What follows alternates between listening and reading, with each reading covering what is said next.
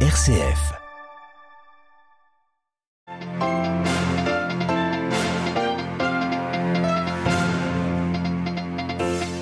Les Occidentaux font front commun contre la Chine. Les chefs de la diplomatie des pays du G7 ont conclu aujourd'hui un sommet au Japon où ils ont dénoncé les ambitions régionales de Pékin, mais également la Russie ou encore la Corée du Nord. Nous retrouvons dans un instant notre correspondant à Tokyo. Dans ce journal également, la peur des habitants de Khartoum, toujours contraints de se terrer chez eux après quatre jours de combat entre militaires.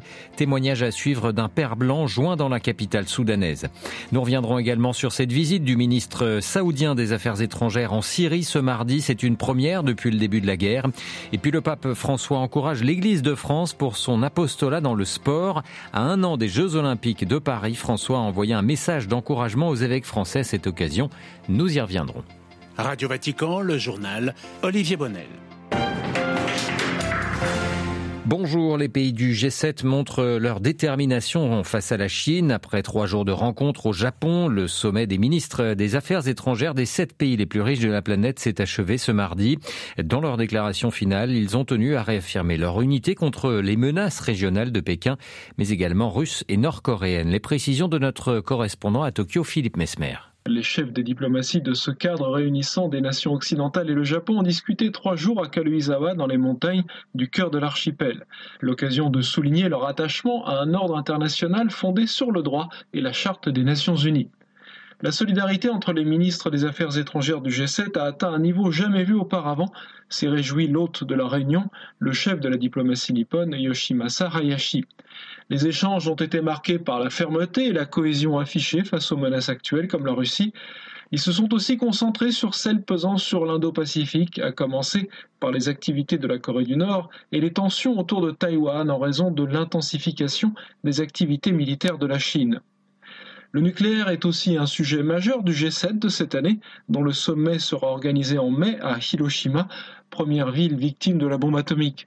Les participants à la rencontre de Kaluizawa ont émis des inquiétudes sur le développement nucléaire de la Chine et appelé Pékin à engager rapidement des discussions avec les États-Unis sur la réduction des risques stratégiques.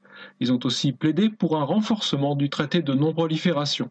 À Tokyo, Philippe pour Radio Vatican. Et sans surprise, les autorités chinoises n'ont pas tardé à réagir. Pékin accuse les pays du G7 de vouloir calomnier et salir la Chine après la diffusion de ce communiqué final. Direction le continent africain, quatrième jour de combat à Khartoum, la capitale soudanaise. L'armée affronte depuis ce week-end les forces paramilitaires dans un conflit qui inquiète la communauté internationale. Les échanges de tirs contraignent toujours les civils à rester terrés chez eux, parfois sans électricité ni eau courante. L'ONU recense près de 200 morts déjà et 1800 blessés, mais il est difficile d'avoir des chiffres plus précis. Je vous propose d'écouter le témoignage du père Emmanuel Trédou. Il est missionnaire d'Afrique, père blanc, il vit à Khartoum et revient sur la situation très difficile sur place. La situation est vraiment difficile. D'une zone à une autre, on ne peut pas se déplacer. Ce qui est sûr, c'est très difficile pour, pour, la population en général. Donc, euh, l'insécurité règne. Nous sommes cloîtrés, chacun dans, chez lui. Et c'est la situation que nous vivons actuellement. Où je suis, on a certainement un camp militaire près de nous et notre église est pratiquement euh, entourée de, de chars et de militaires. On ne peut même pas y entrer. Même aujourd'hui, on m'a appelé, il y a une personne qui est gravement blessée à l'hôpital, un chrétien, mais on ne peut pas, en centre-ville, on ne peut pas, on ne peut pas y aller. Et la personne qui m'a appelé, une paroissienne, elle est bloquée depuis le samedi. Elle est médecin, elle ne peut pas sortir et puis personne ne peut y entrer. Donc on ne peut pas vraiment euh, se déplacer pour rendre aucun service, quoi que ce soit. Et nous prions enfin que cela se décante et que les gens qui sont appelés pour la médiation trouvent vraiment une solution rapide à cela. Le père blanc Emmanuel Trédou, missionnaire d'Afrique euh, qui vit à Khartoum, joint sur place par Marie-Josée Moindo Boisboileau. Sur un plan diplomatique, le secrétaire d'État américain s'est entretenu séparément avec les deux généraux soudanais rivaux aujourd'hui, insistant sur l'urgence d'aboutir à un cessez-le-feu, un cessez-le-feu qui permettrait de fournir l'aide humanitaire aux personnes affectées par les combats, a précisé le secrétaire, le porte-parole d'Anthony Blinken. Le chef de la junte en Guinée euh, se dit vouloir s'inspirer du modèle rwandais à l'occasion de la visite du président euh, Paul Kagame. Celui-ci est arrivé à Conakry hier soir. Il s'agit de l'une des premières visites d'un chef d'État étranger depuis que les militaires ont pris le pouvoir en 2021 lors d'un coup d'État en Guinée.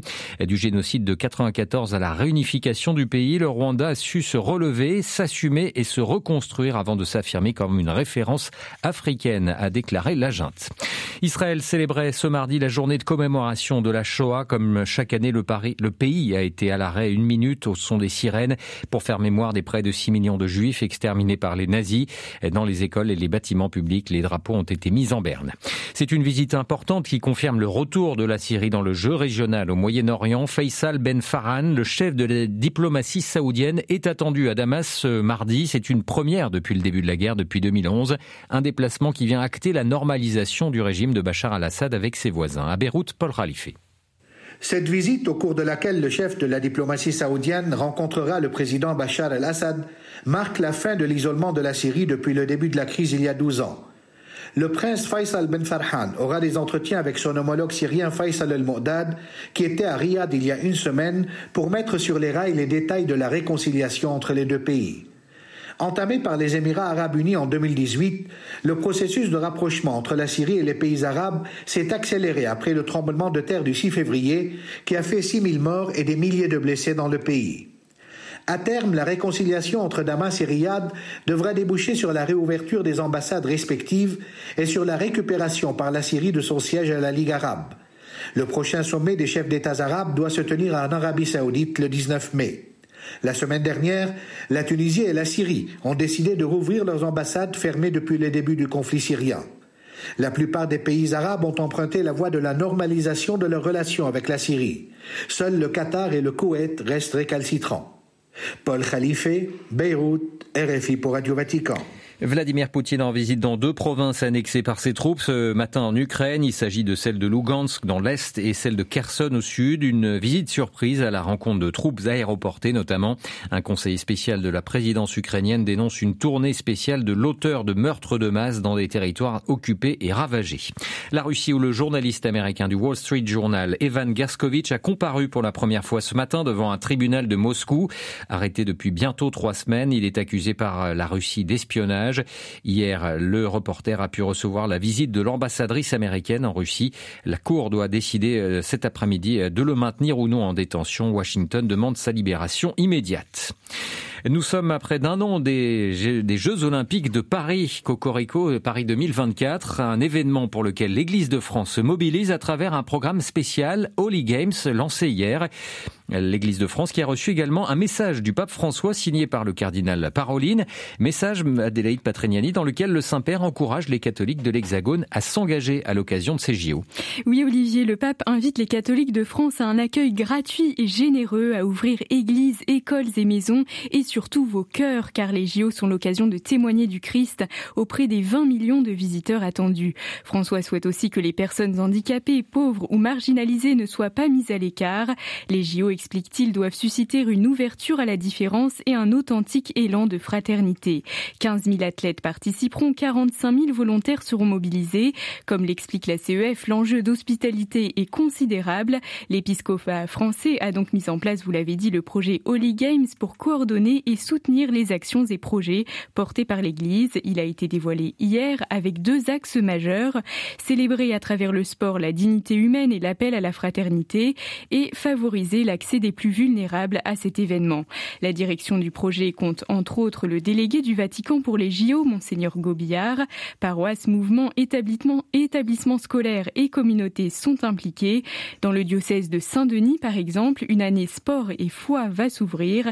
Et en guise d'échauffement, Olivier, les prêtres du diocèse ont visité au début du mois le Stade de France. Merci beaucoup Adélaïde Patrignani. Et puis un mot de Tunisie avant de refermer ce journal. Après l'arrestation hier soir du leader du parti islamiste et ancien président du Parlement, Rachid Ranouchi. Les autorités tunisiennes ont fermé euh, ce mardi les bureaux euh, du mouvement. Euh, la répression qui se poursuit côté tunisien depuis le début du mois de février. Les autorités ont incarcéré plus d'une vingtaine d'opposants, des personnalités parmi lesquelles des anciens ministres, des hommes d'affaires ou encore le patron de la radio la plus écoutée du pays. Ainsi s'achève ce journal. Merci pour votre fidélité, euh, votre fidélité à nos programmes. Les programmes qui reviendront en direct ce soir à 18h. Vous serez en compagnie de Marie Duhamel pour un nouveau journal. Je vous souhaite quant à moi une excellente après-midi.